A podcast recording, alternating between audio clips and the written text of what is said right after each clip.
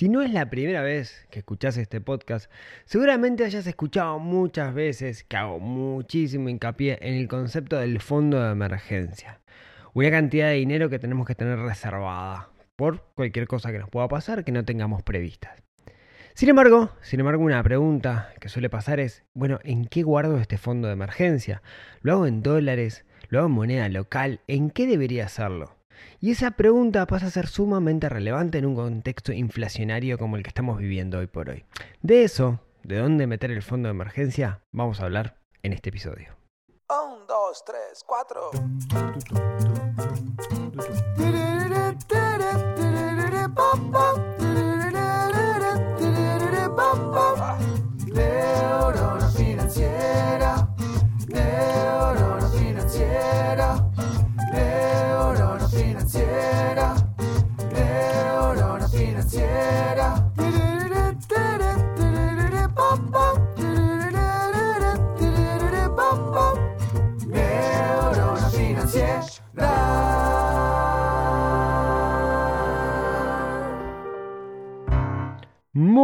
Días, tardes, noches para todos. Bienvenidos al episodio número 202 del podcast de Neurona Financiera. Mi nombre es Rodrigo Álvarez y como cada semana venimos a hablar de algún tema que de una u otra forma esté vinculado con el dinero, pero no como dinero de fin en sí mismo, sino como una herramienta para que seamos personas más felices, para que nos podamos parar un poquito mejor en el mundo y no estar corriendo todo el día atrás de la plata sin entender por qué lo estamos haciendo. El episodio de hoy es el número 202 y me acompaña un invitado súper especial que es Sebastián. No lo van a escuchar hablar a Sebastián. Sebastián es el vecino enfrente que está cortando el pasto en este momento, casi anocheciendo y está cortando el pasto. Sin embargo, se le ocurrió cortar el pasto y tiene todo el derecho del mundo. Así que es probable que escuchen por ahí un zumbido lejano, que es su máquina, que en este momento está medio lejos, pero cualquier momento viene cerquita y lo podemos escuchar. Disculpas por, por eso. Hoy venimos a charlar de un tema que me parece que es sumamente relevante, independiente del fondo de emergencia también relevante para entender cómo funcionan, funcionan algunos de los instrumentos de la economía que existen en cada uno de los países. Como siempre me voy a centrar un poco en Uruguay, pero creo que fácilmente podemos trasladar esto a otros lugares. Si es la primera vez que escuchan el podcast, van a saber que hay uno de los conceptos que a mí me parece de los más importantes dentro de cómo nos armamos en las finanzas personales, que es el fondo de emergencia. Fondo de emergencia, así rapidito, es una cantidad de dinero que tenemos que tener guardada, que tenemos que tener reservada, justamente para una emergencia, para algo que no podemos prever. Tengo capítulos enteros donde hablo del, fondo de emergencia. Eh, básicamente el fondo de emergencia lo que me permite es comprar tranquilidad. Es saber que ante una situación inesperada voy a poder afrontarla. Y evita que tenga que salir a pedir dinero prestado, eventualmente pedir un préstamo o similar. Entonces yo siempre digo, el fondo de emergencia lo que nos permite es tomar decisiones un poquito arriesgadas porque sabemos que tenemos un respaldo o afrontar situaciones para las cuales eh, si no fuera por el fondo de emergencia tendremos que salir a pedir dinero prestado y muchas veces pagar más por ello. Ejemplo, se me rompe un caño, tengo que arreglarlo. Ejemplo, eh, quiero renunciar a mi trabajo o quiero cambiar el auto. Cosas que eventualmente tendría que salir a pedir dinero prestado o tendría que no poder hacerlo porque no hay manera. Y ahí es donde el fondo de emergencia empieza a jugar. Tengo varios episodios hablando de este tema, no quiero ahondar mucho en, en ello. Algunas de las características que tiene que tener el fondo de emergencia para que sirva como fondo de emergencia es, por un lado, tiene que tener liquidez. Eso es, cuando yo necesito la plata, necesito poder sacar ese dinero. Por otro lado, sería interesante que tampoco fuera una cajita en mi cuarto, ¿no? Abajo de la almohada. En el sentido de que está bien que sea líquido, pero en realidad cuanto más complicado sea sacar la plata o, que no sea natural sacar la plata, no tener una cuenta a la vista. Con eso me refiero a que no podemos acceder fácilmente porque nos vamos a terminar haciendo trampa al solitario y vamos a terminar usando ese dinero. Justamente, es un fondo de emergencia, no es la idea que lo utilicemos. La otra característica que tiene que tener, y acá es donde se pone relevante el tema del día, es nuestro fondo de emergencia no debería perder valor por concepto de inflación. Vamos a repetir un poco qué era esto de la inflación. La inflación es una forma de verlo, el aumento generalizado de los precios de la canasta básica, de los, de los bienes de consumo, de todo aquello que nosotros consumimos, o sea, el aumento de precios. Pero otra forma de ver la inflación es la pérdida de poder de compra de nuestro dinero. Si yo tengo mil pesos, producto de la inflación, esos mil pesos, si la inflación es de un 10%, dentro de un año van a ser el equivalente a 900 pesos. lo que voy a poder comprar sería el equivalente a 900 pesos el día de hoy. Entonces, la inflación lo que hace es hacer que mi dinero guardado pierda valor. En ese sentido, es un momento relevante para el fondo de emergencia, porque el fondo de emergencia es plata que deberíamos tener guardada. Dicho esto, plata que puede llegar a estar mucho tiempo sin que la toquemos. Ahora, si ese dinero pierde poder de compra, pierde valor por concepto de la inflación, ¿qué hacemos? ¿Cómo nos protegemos? Y bueno, ahí existen distintas opciones y algunas de esas opciones están viendo afectadas el día de hoy porque estamos en un contexto inflacionario. Nosotros por acá, por, por los países de Latinoamérica, venimos bastante acostumbrados a la inflación. Vivimos con inflación. Uruguay tiene un rango meta del 7%, pero la inflación interanual está cerca del 10%. Bueno, Argentina tiene una inflación súper importante, como el entorno del 50%. Eh, y andan, los países de Latinoamérica andan todos ahí, digamos, ¿no? Eh, ahí comparado con Uruguay, en el entorno del 10, digamos.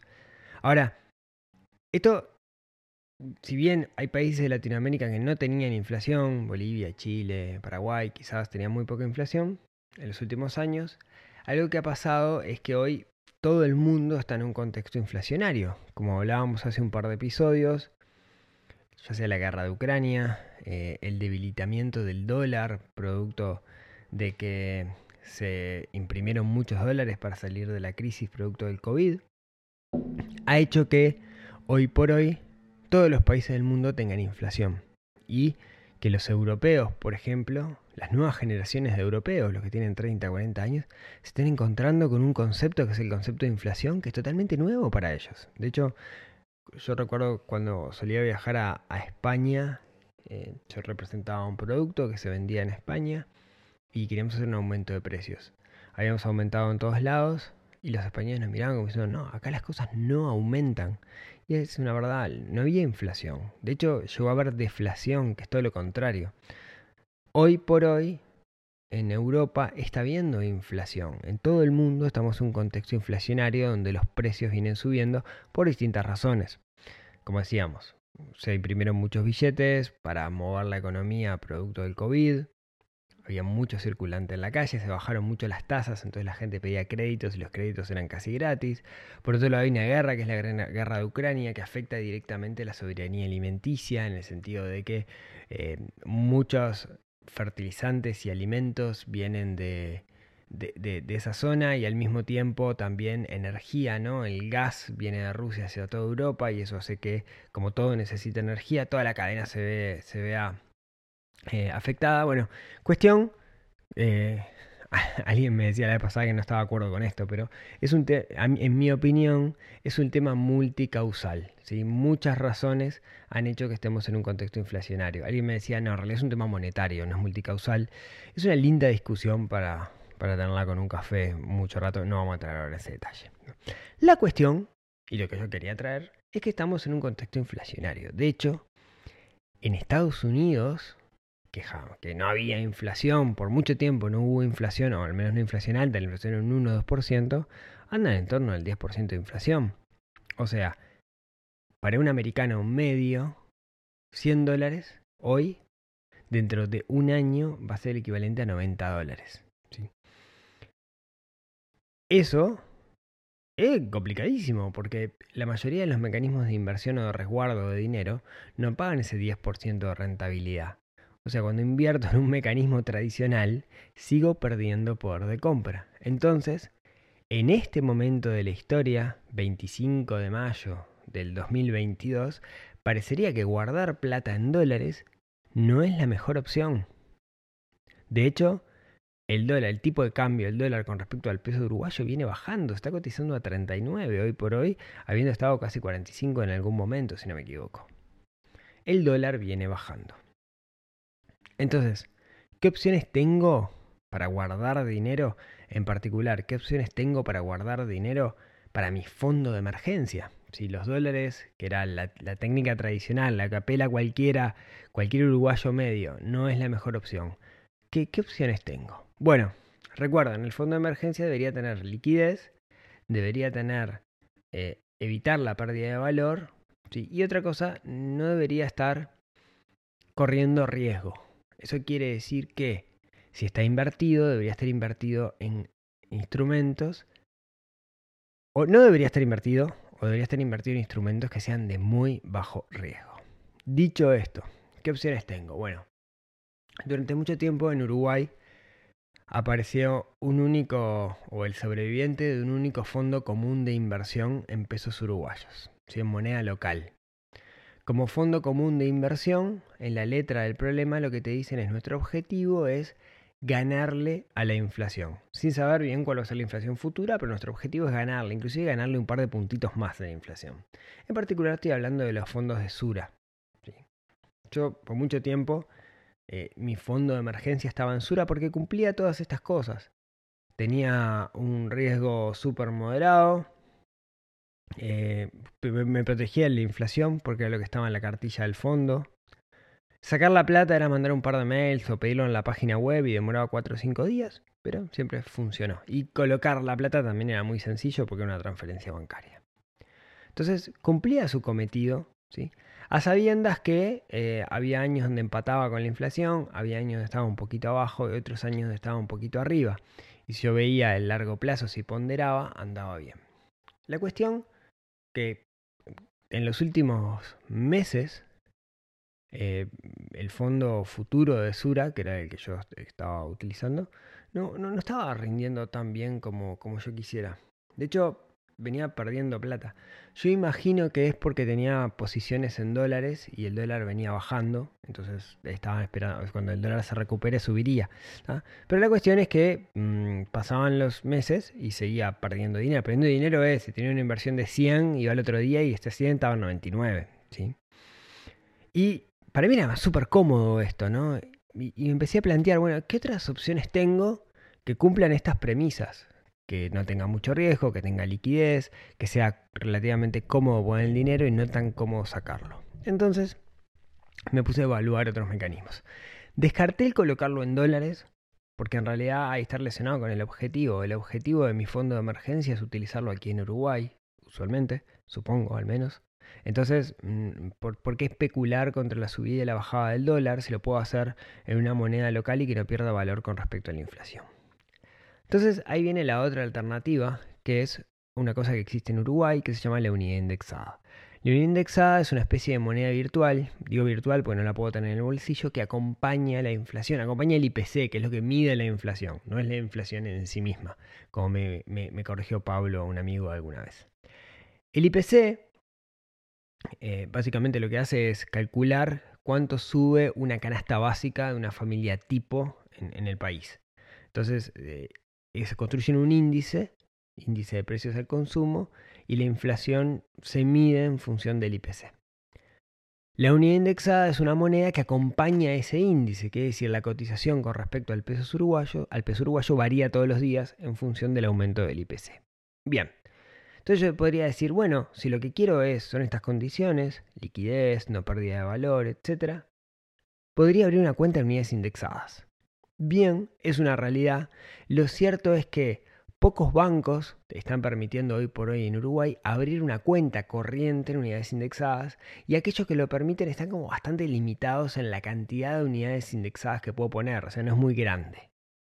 Entonces eso me limita bastante para lo que yo quiero. En particular, yo apelo a un fondo de emergencia que pueda cobrar, que pueda costear un año de mi calidad de vida. O sea, yo hoy tengo una calidad de vida que sale X plata por mes, yo quiero 12 veces eso y eso es lo que tengo en mi fondo de emergencia. Y eso es lo que quisiera guardar. Básicamente me permite estar un año sabático, un año sin trabajar. ¿sí? Que me puede pasar cualquier cosa y no trabajo y un año sobrevivo gracias, gracias a esto.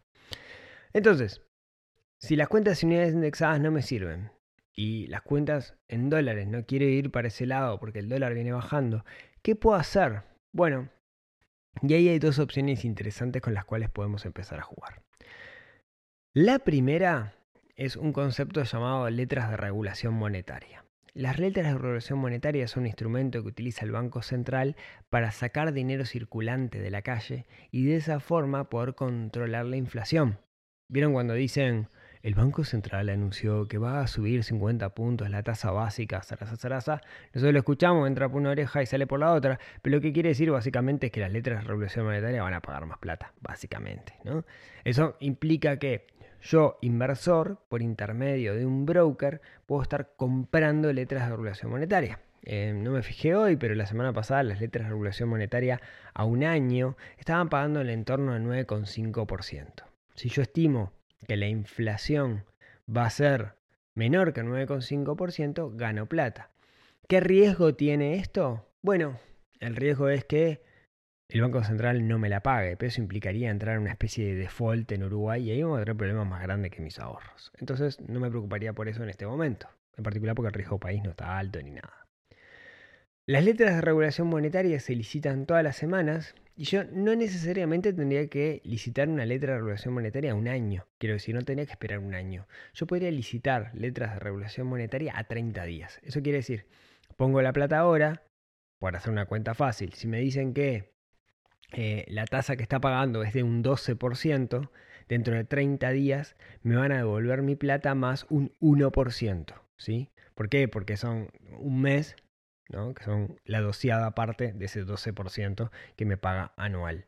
Entonces yo podría estar haciendo cada 30 días ir comprando letras de regulación monetaria. ¿Por qué para cada 30 días? Por la liquidez, justamente. Para poder tener liquidez y no meterme un año, porque si me meto un año tengo que estar un año adentro.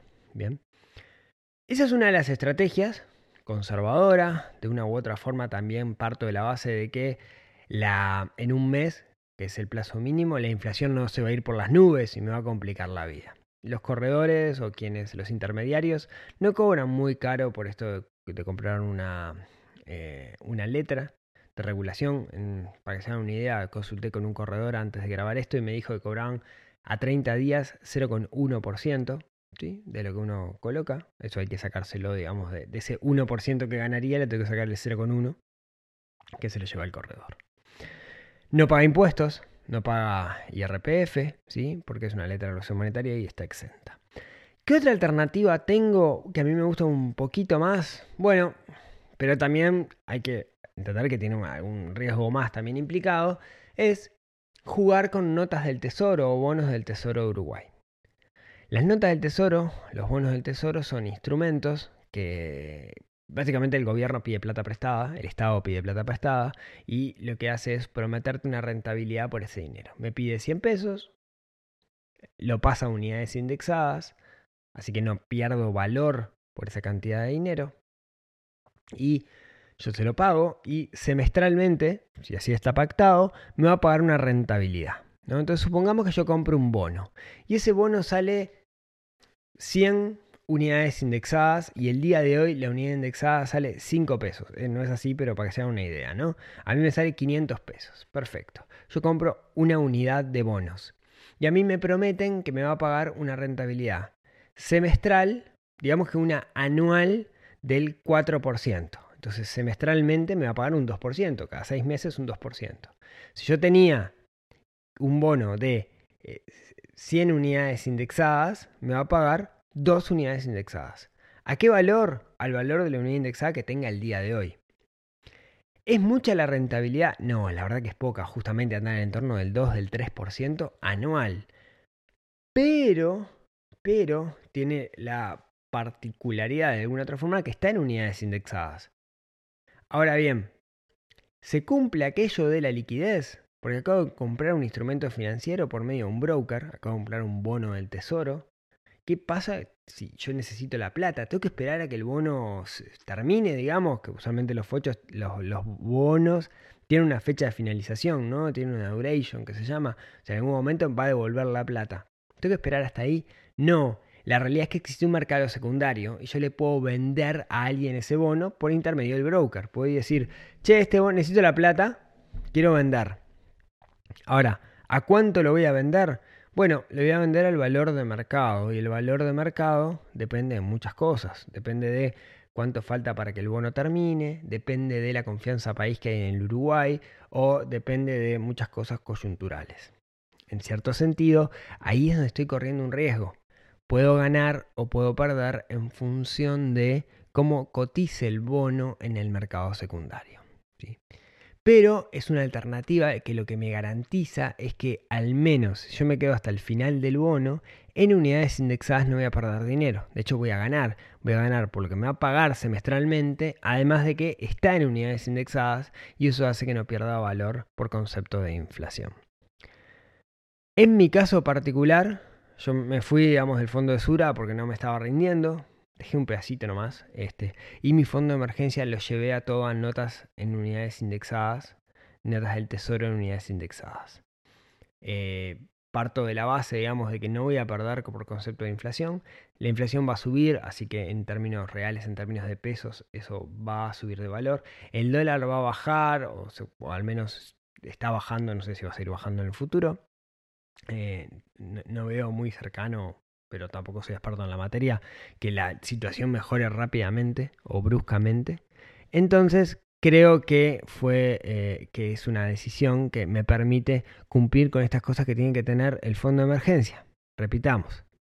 Liquidez, bueno, tengo que venderlo en el mercado secundario. Ahí dependo un poco de que alguien me lo compre, pero usualmente siempre se terminan vendiendo las cosas. No pérdida de valor con respecto a la inflación. Se cumpliría a menos que pase algo y el valor del mercado secundario se vaya por el piso.